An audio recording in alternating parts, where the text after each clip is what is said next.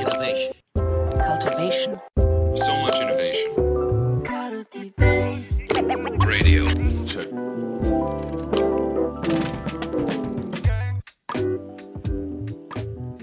いや、なんでちょっとね、こっからそうそうそう、あのーせっかくなんで、今、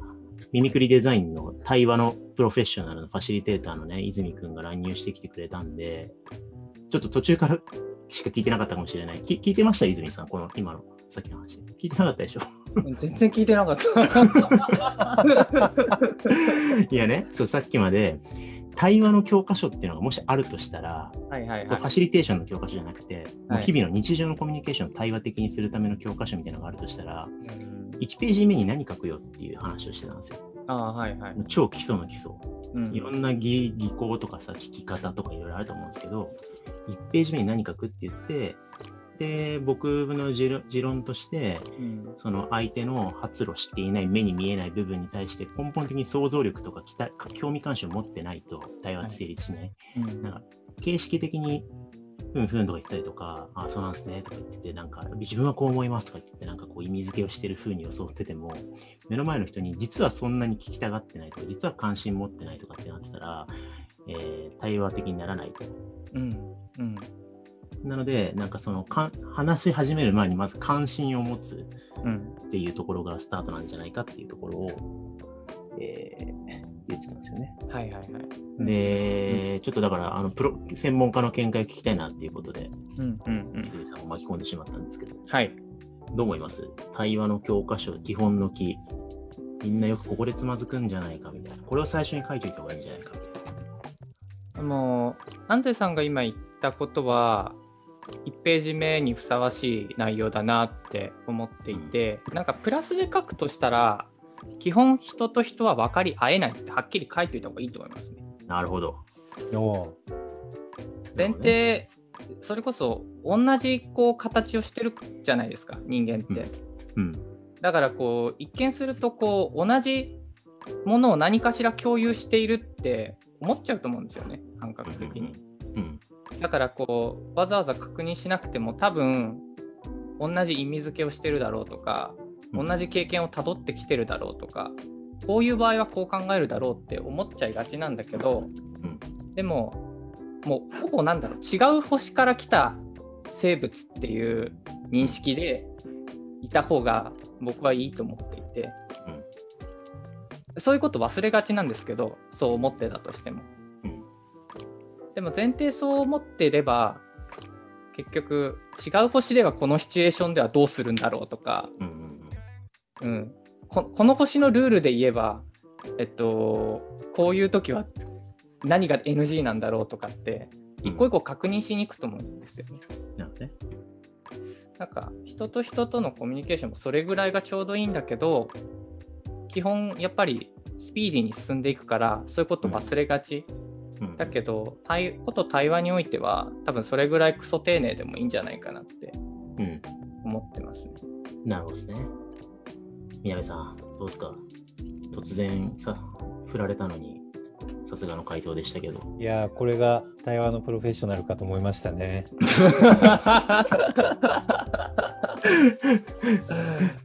雑な評価。いや、さっき僕が、このよくアジェンダブレイクして、うんえ今話したいことは何ですか？皆さんはとか、あなたの何、今はどう思ってるんですか？って、よく振ってアテンションするって、あれ、泉さんのパクリですからね。なるほどね。そう、泉さんがよくやってるんですよね。うん。なんか、あ、この人ここに、心ここにないなとか、興味ないなとか、あ、もやもやしてんなっていうのをキャッチアップして、なんか、場に興味持たせたりとか、なんか、場にボールを出したりとか、そういうのがすごいうまくって、その結果、なんか対話を生まれるきっかけみたいなのを作ったりされてるなって思って、めっちゃパクったんですよね。なるほどですね。うん。ありがとうございます。結構ね、泉君の振る舞いは、いろんなところでの振る舞いは、我々の組織内にね、対話的な風土とか、まあ、コードというか、ルーティンというか、うんこう浸透させる、貢献してくれてるなと思うんですけど、うん。ちょっとせっかく来てくれたからさ、もうちょっと聞きたいんですけど、うんうん。なんか、確かに1ページ目として、その、いや、そもそも人って分かり合えないからって結構大事だなって思っていて、うん。で、そういう、まあなんだろうな、そもそもの対話の不可能性みたいなのっうん。て、結構その対話の、あのー専門家の方とか研究とかでもなんか言われたりしているようで、そうですね。うん、で、以前にあのカルティベースに、えっと、ゲストで来ていただいた経営学者の石山先生って、越境学習のね、専門家の先生と対談させていただいた時も石山先生がおっしゃったんだけども、なんかこうずっと一緒にいて、でバス停で2人でバスを待ってると。で、そうすると、まあ、バスが来たとって言った時に、こうその文脈を共有してると、あ、来ましたね、っつって。で、いわゆるこのバスっていうのをこう、省略していくわけですよね。で、そういうのを省略しても来ましたねで通じるようになっていってしまうみたいな。で、こういうふうになんかこう文脈を、えっと、共有したつもりになって、いろんな言葉を省いて、今自分たちは同じものを見ているんだっていうことが共有できるっていうふうに考えてしまうっていうことが、実はとっても危なくって、みたいな話をこう例で出してくれて、なるほどなって思ったんですけど。いやそもそも根本的に同じものを見てるとも限らないし、えーそれ見て感じ方って同じなはずがないし、みたいなものって結構重要な前提だなと思ったんですけど、ちょっと前段長くなっちゃうんですけど、それ1ページ目にさ、人って分かり合えませんよ、みたいな。で、書いて、かつ僕の意見の、あの、相手に関心がないと対話ができないみたいな話があった中で、結構繊維喪失しないかなと思って、うんじゃあいいや、みたいな。とか、分かり合えなくてもいいんじゃないかとか、うん相手に関心も持ってないし、分かり合えないんだったら、もうなんか一人でこもって家で仕事しようみたいな。なんか会社に属するのも辛いわみたいな時に、なんかその、なんだろうな、そういう人に対してどうアドバイスするのかとか、あるいは組織内でそうやってお互いが無関心になっちゃってて、そこに諦めが発生して、分かり合えなさに対する諦めみたいなのが出てきちゃってる。例えばクライアントさんと対峙した時に、泉君はなんかどこからこう組織開発を始めていくの？そうですね。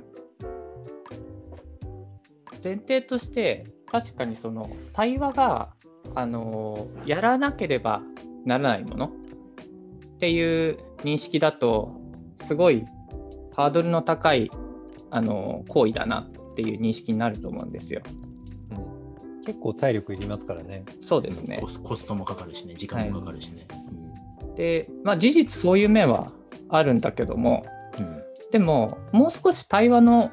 ポジティブな面に着目してもいいんじゃないかなって僕は思っていて、うんうんでそれはその、まあ、多分自分の対話的な振る舞いに興味を持ち始めたバックグラウンドに起因してると思うんですけど、結構大学生の頃に、それこそそのあんまりよく知らない人を誘って、なんかカフェに行ってコーヒー一杯で、あの2、3時間対話するっていう遊びをずっとしてたんですよね。うんうんでそこでは何かこう義務が発生しているわけではなく単純にこう自分の知らない世界を知っている人というかうんでそれはなんかこう知識を持っているっていうわけではなくて違う人生を歩んできているからうんそういう意味ですごいそれを深掘っていくとあこの人ってこういう経験とかこういう、えー、と瞬間の連続性によって今形作られてるんだなとかこういう時にこの人って輝くんだなとかすごいこのこの話題になった途端いきなりこう言葉のなんか語尾強くなったなとかうんうんなんかそういうのをこう探検していく遊びをずっとしてたんですよね。なるほどね。うんで基本的にやっぱ人って、えっと、何か新しいことを知ったりこう新しい世界を見たりするのってあの好きな人は多いと思うんですよ。それこそその小説読んだり映画見たりうん。なんかどこか違う体験をしにそのお金払ってレジャー行ったりとかするじゃないですか。うん。なんかそそれの一つのパスとして結局人と話すことによって違う世界を知れるとかうん。こうそうですね。自分の中でのこうまだ見てなかったものが広がるみたいなうん。そういう感覚があって。うんでそう捉えたらなんかこう確かに合意形成とかこうそういう場面で意見が食い違うと難しいなって思うこともあるんだけどうん。でもあ見方によってはそういう捉え方もできるんだとか、うん。あなんか違う可能性をこの人は提示してくれてるんだなとか思えたらなんかすごくこう楽しい行為になるんじゃないかなっていうこうなんて言うんでしょうねてかそういうふうに思いたいなっていううんなんか願いみたいなのがあって、なるほどですね。うん、分かった。だから、け分かっちゃった。そうそう。いや、1ページ目に書くべきことみたいな、例えばマネージャーさんだったりとかが対話したいなとか、どうすればいいんだろう、どうすればその文化に出られるんだろうって思うときに、あの、泉さんのその今の見解ってすすごいことだと思ってて、そこに行く手前に発生することってあるなって思うのが、やっぱり違うことって怖いじゃないですか。違うことって怖いし、あと違う意見が来たりとか、見解が来た時って自分を攻撃されてるように感じちゃうことがあるんですよね。うん特にマネージャーだったりとかすると、なんか違う部署から言われた意見とか、メンバーから言われた意見が、なんかこう、本人たちはそういうつもりじゃないのになんか自分を否定されてるような感覚があって、その段階でシャットアウトしちゃって、対話っていう行為に進む手前のところで、なんかその前提、さっき安西さんの言ってたようなことだったりとか、泉泉さんの言ってたようなことが、なんかシャットアウトされちゃって、前提がすり合わない、なんか自ら対話の道をなんか閉じてしまうみたいなことが起きちゃうのかなって思っていて、そこを一回判断留保して、さっき言って泉さん言ったみたいに新しい可能性がそこにあるかもと思って、分かり合えない前提で話し始めるっていうのが必要なのかもなって思いましたね。なるほどですね。はい。だから、会社、その怖さみたいな、うんえー分かり合えなさとか食い違うことの怖さみたいなのを回避するために、その会社の中で自分の100だとしたときに10ぐらい出して業務が回ってて、みんながみんなチームが自分の中の10、10%ぐらいずつを出しながらうまく回っちゃってる方が、ある意味、あの殻に殻に9割ぐらい閉じこもってた方がはい。楽でいいわっていうモードになっちゃうと、はい。そこって興味関心残りの9割に対する想像力も働かないし、うんその分かり合えなさという前提をなんか受け入れられていない回避モードだし、はい。で、結果その9割を探索する喜びみたいなことが、あの、享受できないから、はい。えー対話の喜びっていうフェーズに行けないっ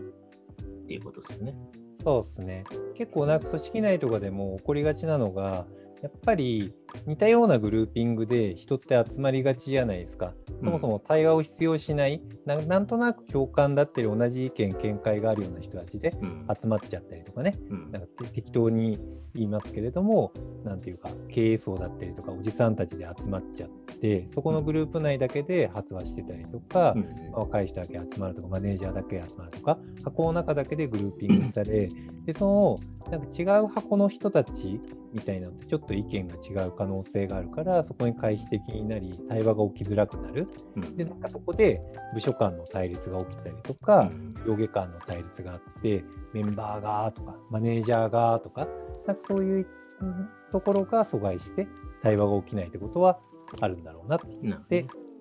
思った。なるほどですね。うんうん。でもその先にちゃんと、その、恐ろしさの向こうにあるうん。その人の未知の部分に行くっていうことは、泉くんがさ、うんさっき探検する遊びだって言ってたの面白いなと思って。はいはい。だからまあ、ある意味子供の頃誰もが探検遊びってね、宝の地図持ったりとか、うんなんかこういろんな設定でやると思うんだけど、ああいうちょっと違う角度から未知のものを探すっていうのは、まあ本来的に遊びで、で、その探索活動が面白くて、それを、そういう見立てでコミュニケーションをする喜びみたいなのを対話と重ねることによって、それって実はめちゃめちゃ楽しいレジャーなんだぜっていうのが泉君の提案ってことですよね。そうですね。うん。なるほどね。いやー、エモい話になったね。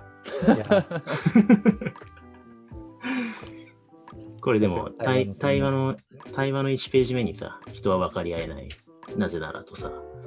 対話の第0歩目は、見えてない、相手の見えてない部分に対する想像力だって言ってさ、で、その上でさ、対話、あの、今対、対話したくなくなってしまった人に対する、対してさ、今の泉くんのエピソードを話したらさ、それだけで12ページぐらいいっちゃうよね。いっちゃうね。1ページじゃ収まらないですね。ね。まあでも面白いですね。対話の教科書って言って、メソッドじゃなくて、ハウツーじゃなくて、意外に結構精神的な話が出てくるっていうのは、やっぱりそこがネックになって、なんか会社内で会議でやってみてんだけど対話的にならないんだよなってなる、うん、ボトルネックなのかもしれないですね。